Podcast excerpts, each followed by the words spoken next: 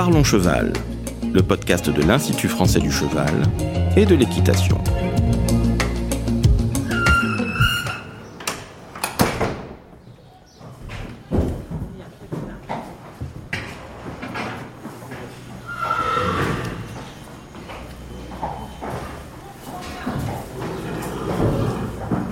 Bonjour, je suis Laurent Vigneault de l'Institut français du cheval et de l'équitation. Aujourd'hui, je reçois Florence Méa, directrice générale adjointe d'IFCE, et on vous parle d'une étude sur la filière équine à l'horizon 2030, plus précisément d'un point d'étape que nous faisons aujourd'hui.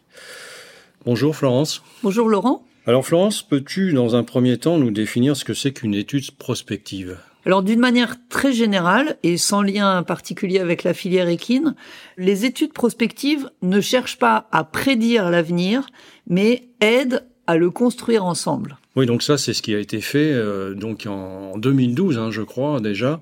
Ça date déjà d'il y a plus de dix ans, autour de cette étude sur l'avenir de la filière équine à l'horizon 2030. Est-ce que tu peux nous parler un peu de cette étude? Alors, c'était vraiment un gros travail, donc qui a duré deux ans au total.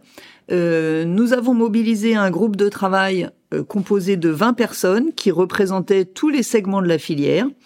Euh, l'idée, c'était vraiment d'envisager la filière équine dans son ensemble, le périmètre le plus large. C'était déjà les prémices un peu du comité filière actuel. Alors, je crois, mais on y reviendra, que ce travail a en tout cas contribué à partager cette idée commune de grands enjeux qui était commun à tous les segments de la filière. Il y avait des partenaires à ce projet? Le travail a été conduit effectivement avec euh, l'équipe INRAE, qui s'appelait l'INRA à ce moment-là, mais qui est dans les analyses prospectives et qui l'avait déjà fait pour d'autres filières animales. Alors justement, elle nous a aidé à développer le, le process de cette étude. Tu peux nous le détailler un petit peu? Voilà, donc je disais un groupe de travail composé de 20 personnes à qui on a demandé euh, vraiment beaucoup de travail parce que c'était une réunion par mois pendant 18 mois donc les personnes qui composaient ce groupe de travail étaient un peu choisies euh, pour leur capacité à s'écouter les uns les autres et avant tout pour leur légitimité à représenter euh, le segment. Et puis pour les autres, parce que évidemment il y a beaucoup plus que 20 avis différents, on a réalisé 75 auditions euh, qui durait deux ou trois heures, euh, vraiment basé sur des questions très très ouvertes sur les grands enjeux, les ruptures, l'avenir, pour recueillir donc vraiment les différentes visions. Oui, là aussi sur un public un peu trié euh, qui avait un regard sur la filière. Alors là, on a essayé d'être plus exhaustif. Enfin, oui, toujours des gens légitimes à donner un avis et des personnes expertes, mais L'INRAE était d'ailleurs assez étonné que la filière cheval soit aussi morcelée et composée d'autant de personnalités différentes. Oui, il y a des particularités liées à notre filière, effectivement. Alors je me souviens, parce que j'y ai participé, il y avait une restitution en salle qui a un peu marqué les esprits. Euh, tu peux nous le rappeler, les circonstances de cette restitution? C'était au mois d'octobre 2012 euh, et on a effectivement regroupé 300 personnes à Paris à la Maison des Sports. Et, et c'est là, je crois, qu'on a vraiment euh, jeté les bases de l'actuel comité filière animé par l'IFCE. Enfin, moi, le souvenir que j'en ai, c'est bon, déjà les gens étaient contents d'entendre euh, ce qu'ils entendaient et surtout ils réalisaient collectivement que c'était la première fois qu'ils étaient tous réunis dans un même endroit à discuter de choses communes qui les concernaient tous, que ce soit les chevaux de trait, les chevaux de course, les chevaux de sport. Presque ils découvraient qu'ils avaient des enjeux communs. Oui, tout à fait. Alors, cette étude, elle a donné lieu à quatre scénarios différents. Alors, on va les reprendre hein, un par un maintenant et voir après dix ans, faire un peu le point d'étape, savoir où on en est dans ces scénarios. Alors, je te propose de commencer par le premier, hein, qui s'appelait Tous à cheval. Tu peux nous redétailler ce premier scénario? Alors, avant, je voulais dire que on a donc écrit quatre scénarios qui étaient très différents les uns des autres, volontairement presque caricaturaux, même si on s'est attaché à écrire des scénarios vraiment plausibles. Mais donc, euh, à ce moment-là, en 2012, ils paraissaient volontairement euh, caricaturaux. Ouais, ils étaient vraiment poussés chacun dans leur particularité. Ouais. Alors le premier, tout à cheval, qu'est-ce qu'il a justement de particulier? Alors voilà, on leur a trouvé à chacun un nom euh, qui puisse marquer les esprits. Donc tout à cheval dit bien ce qu'il veut dire. Un pouvoir d'achat qui permet l'accès aux loisirs. Euh, L'État qui n'accorde plus de soutien direct à la filière. Donc une autonomie économique des structures qui permet de répondre aux attentes des usagers. Alors on avait décrit le développement des activités de plein air, une équitation pour tous à tout âge, de tout niveau, qui séduit à nouveau un public masculin. Oui, parce qu'il faut bien préciser qu'on est dans une filière euh, très féminine. Hein. Voilà, c'est assez particulier. Le pourcentage de cavaliers masculins euh, oscille entre 17 et 15 actuellement. Donc effectivement, euh, il manque euh, pas tout à fait la moitié de la population, mais presque. Il y a également, alors dans ce scénario, je crois qu'il y a un maintien de la veille sanitaire par l'État. Voilà, maintien de la veille sanitaire par l'État, c'est-à-dire l'État donc se recentre sur des missions régaliennes. Les paris hippiques restent encadrés par l'État avec un système mutualiste euh, notre idée du moment, c'était que le public euh, allait s'élargir et notamment l'âge des parieurs euh, allait diminuer, enfin des parieurs plus jeunes.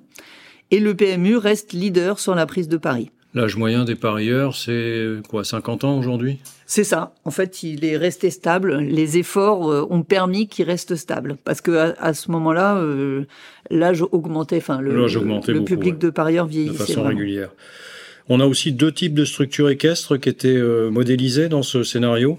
C'est ça, soit des écoles d'équitation qui permettaient l'enseignement des différentes disciplines adaptées à chaque type de clientèle et des centres de loisirs équestres pour apprendre les bases et puis aller se promener euh, agréablement à cheval. Des prix en général plus attractifs euh, grâce à une maîtrise des coûts de production? C'est ça, une réelle économie de ces structures euh, avec un équilibre entre coûts de production et exploitation et des prix euh, serrés qui permettent de répondre à la demande. Concernant la compétition, il y avait des particularités? Alors on avait évoqué la possibilité d'un développement des courses amateurs au trot et au galop, du très haut niveau axé sur les disciplines des jeux équestres mondiaux, et puis euh, différents niveaux de compétition, tels qu'on le voyait déjà, euh, amateurs, clubs, euh, dans les différentes disciplines. Mmh. Alors si on fait le point d'étape justement aujourd'hui, on essaie de voir un peu dans ce scénario qu'est-ce qui s'est confirmé, qu'est-ce qui a plutôt été abandonné ou non confirmé. Qu'est-ce qu'on peut dire là-dessus? Alors par exemple sur le nombre de licenciés, on a eu, évidemment, dans toutes les tendances depuis 2012, il y a vraiment le moment, les deux années de la crise sanitaire, qui sont très différentes hein, évidemment. voilà. Mais si on fait abstraction de ce moment de la crise sanitaire, euh, le nombre de licenciés est assez stable depuis 2012. On peut quand même noter, alors c'est un petit peu hors de l'étude, mais que la Fédération française d'équitation est la seule fédération sportive qui a connu une augmentation de son nombre de licenciés après la crise sanitaire. Plus 15%, hein, je crois. Voilà, plus 15%. Alors, il y a, au travers de ce scénario, on a développé aussi des travaux de recherche, je crois, avec Céline Bial. C'est ça. Je pense que ce qu'on sous-tendait dans ce scénario, c'était vraiment une segmentation de l'offre, que les centres équestres allaient se spécialiser plus qu'ils n'étaient. Et hum, un travail de recherche a été réalisé, notamment sur ce sujet, pour essayer de voir l'adéquation entre l'offre et la demande et permettre et faciliter cette segmentation. Oui, des travaux importants qui sont toujours en cours d'ailleurs. Hein, voilà, voilà. On a un développement des activités à pied aussi? C'est ça, ce développement du travail à pied, mais ça va aussi dans le sens de la segmentation, c'est-à-dire qu'il y a des prestations qui sont offertes à une certaine clientèle qui n'a pas envie de monter sur le cheval, qui veut juste euh, vivre avec lui. On verra ça également dans le quatrième scénario. Oui, dans un autre scénario. Voilà. Sur les courses, des constats? Alors sur les courses, L'ouverture vers les amateurs des disciplines trop égalo ne s'est pas réellement euh, développée. Par contre, la proposition des courses à poney euh, commence vraiment à se structurer et on sait que c'est un bon, une bonne manière de, de renouveler la population de jockeys. Les tendances qui ont été abandonnées, par contre, dans ce scénario, tu peux nous en bah, parler Il y avait vraiment l'idée de réaugmenter le pourcentage de cavaliers masculins. Ça, c'est pas quelque chose qu'on a pu observer.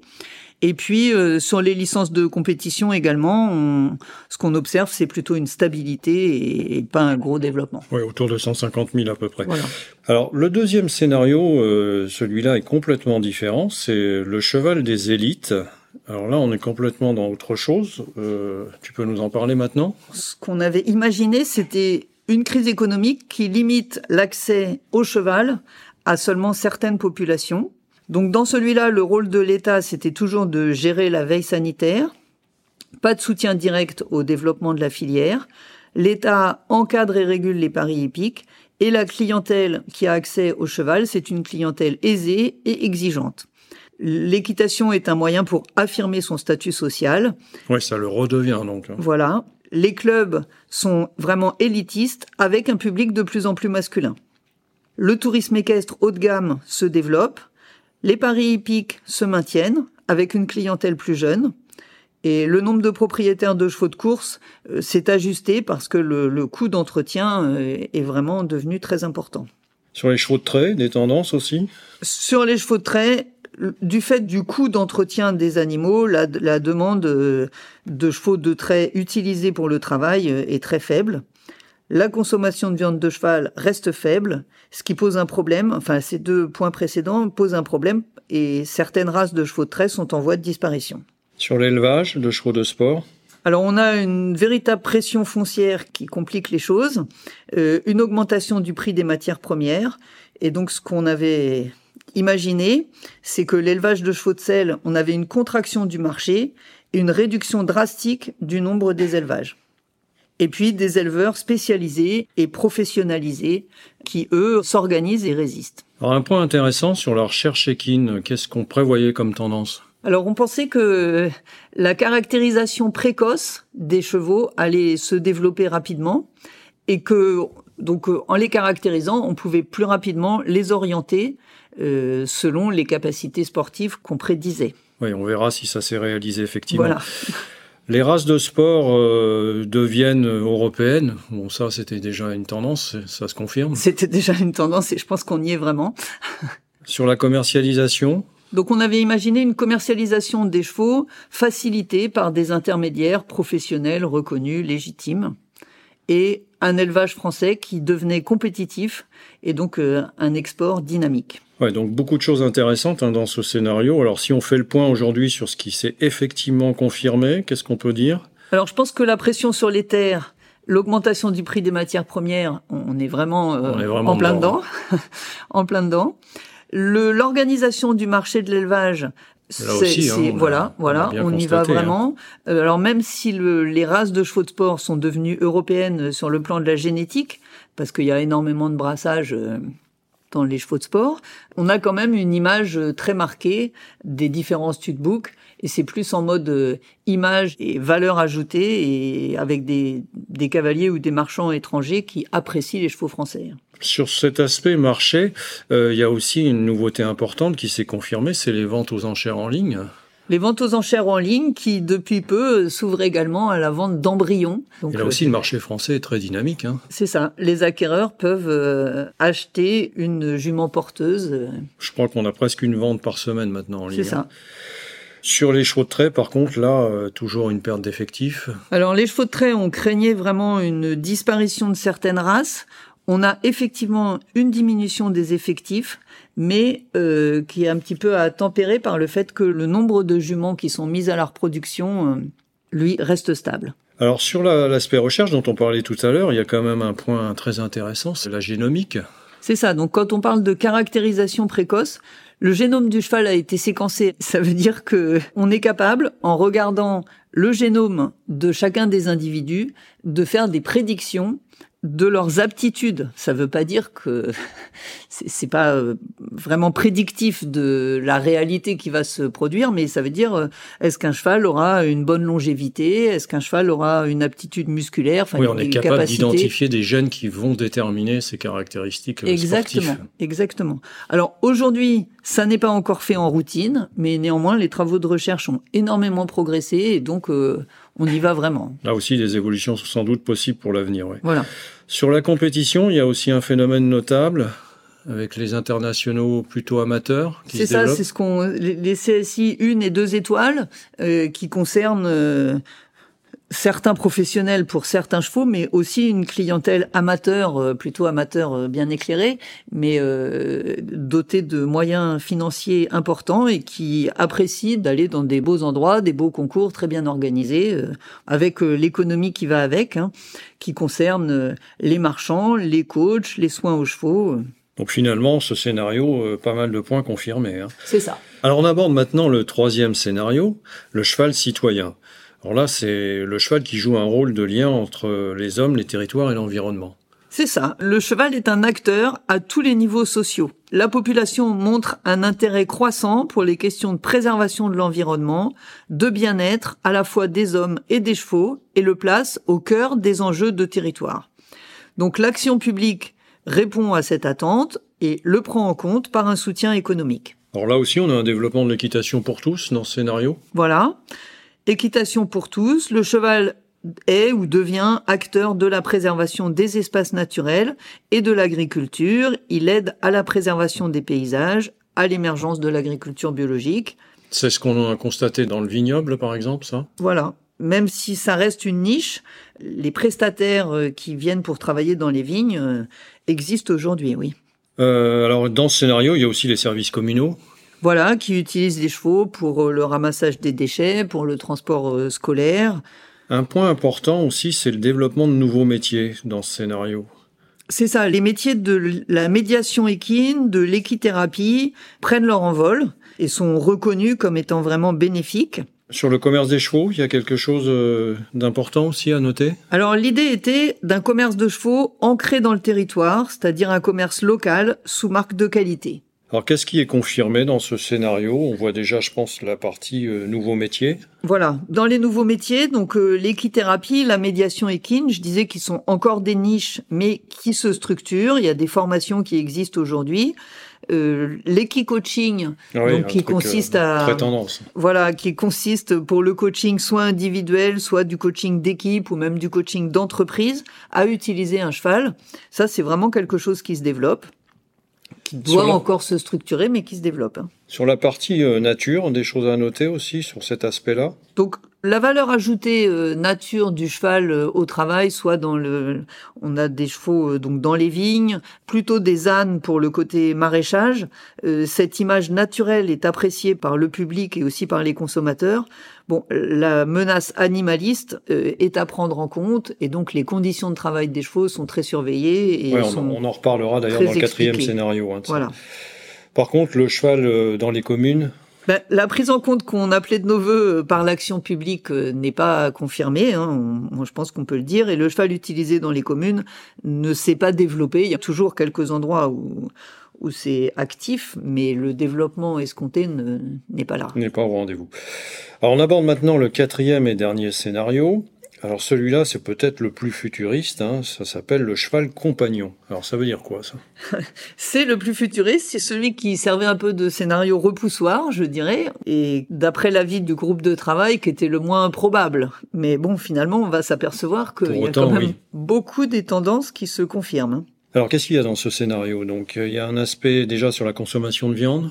Alors, l'idée générale du scénario, c'est qu'on passe d'un modèle d'utilisation des chevaux à un modèle de prendre soin Ouais. avec la prise en compte croissante de la composante bien-être du cheval. Les idées, c'était interdiction de la consommation de viande de cheval, renforcement de l'encadrement réglementaire de la détention, des activités de reproduction et des compétitions. Alors on va y revenir, mais on y est déjà. hein. C'est ça. Sur les métiers, qu'est-ce qu'on peut dire? Les métiers changent avec des centres équestres qui se tournent plus sur l'apprentissage des soins, la meilleure connaissance du comportement du cheval, que sur l'enseignement euh, véritablement de l'équitation. Sur l'aspect course, il y avait un élément important aussi à noter. Alors on avait imaginé euh, une diminution du nombre d'entraîneurs de chevaux de course et le développement de courses virtuelles. Intéressant. Alors sur l'élevage, euh, on doit aussi prendre en compte ces évolutions. Et là, qu'est-ce qui était prévu? Ce qui était prévu ou imaginé, c'était que les éleveurs prennent en compte les évolutions de la demande et produisent des chevaux avec une exigence accrue sur le- leur bon comportement, leur régularité en compétition, plus que par rapport à leur performance pure, avec une bonne longévité et des spécificités esthétiques, c'est-à-dire qu'ils aient une belle tête, des belles petites oreilles, Des euh, robes une robe, euh, voilà. euh, Alors forcément, ça a une incidence sur le marché du cheval. C'est ça. Le marché du cheval intègre ce marché du cheval compagnon, du cheval euh, plus âgé, en nombre plus réduit, puisque euh, leur longévité augmente. Et donc l'effectif global de chevaux diminue. Et il y a des activités qui se développent du coup, euh, comme les activités de pension?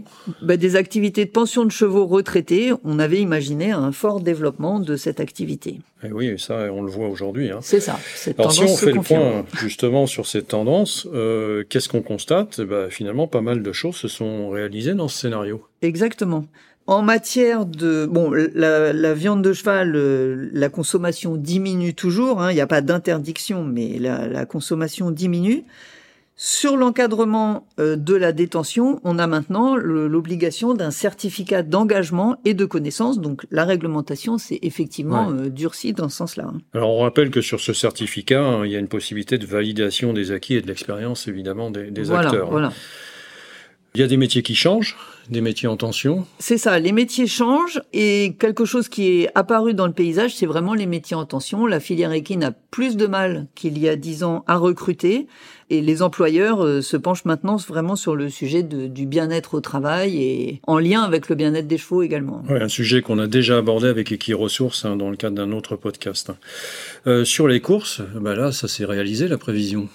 voilà, bah effectivement, le bon, le nombre d'entraîneurs baisse légèrement et les courses virtuelles, ce n'est plus totalement imaginaire. Il y en a déjà certaines qui existent et euh, il est également imaginé, mais en les adossant aux courses réelles. C'est-à-dire l'idée, c'est pas complètement d'arrêter les, les, courses de chevaux, mais euh, de toujours dans cette idée de rajeunir euh, et proposer de rajeunir le public de parieurs, euh, proposer des choses nouvelles, plus technologiques. Euh. Oui, donc comme quoi ce scénario très futuriste, finalement, on avance sur pas mal de points. Alors si on fait le bilan de cette étude, hein, de façon euh, plus générale, maintenant, qu'est-ce qu'on peut dire hein? C'est un travail très important qui a été réalisé? C'est ça, c'était vraiment deux ans de travail avec une équipe de quatre personnes. Bon, pas complètement à plein temps, mais enfin, il y avait quand même un gros investissement. Euh, je pense que c'est vraiment une bonne chose et on va y travailler, hein, de refaire un bilan dix ans après. Pour aller plus loin un peu, ouais. Voilà, pour euh, pousser les tendances, voir les ruptures. Euh, c'est intéressant. Et je crois vraiment que le bilan le plus important, c'est que la restitution de ce travail a constitué la première prise de conscience collective de la filière. Et de grands enjeux communs se sont dessinés et pris en compte par l'ensemble des parties prenantes. Oui, avec des segments qui se sont rapprochés, et ça c'est vraiment euh, quelque chose qui était nouveau à l'époque. Hein. Voilà. Alors Florence, on arrive à la fin de notre échange. Euh, si on veut se résumer un petit peu sur cet aspect euh, évolution euh, prospectif, qu'est-ce qu'on peut dire exactement Qu'est-ce qu'on peut retenir? Il y a certaines évolutions qui sont confirmées, on l'a dit. Qu'est-ce qu'on peut ajouter d'autre? Certaines évolutions sont effectivement confirmées. On n'est qu'à mi-chemin de cette euh, étude. Je le disais, le cheval compagnon était vraiment perçu comme le scénario le plus caricatural et vraiment comme une menace à éviter. Euh, Aujourd'hui, je pense que tout le monde est d'accord pour dire que le bien-être animal est vraiment au cœur de toutes les préoccupations, que ce soit en matière d'hébergement des chevaux, en matière de pratiques sportives de haut niveau, en matière de pratiques euh, quotidiennes également, que ce soit dans les hmm. centres équestres ou à domicile. Tout à fait. Euh, les courses euh, l'ont bien pris en considération.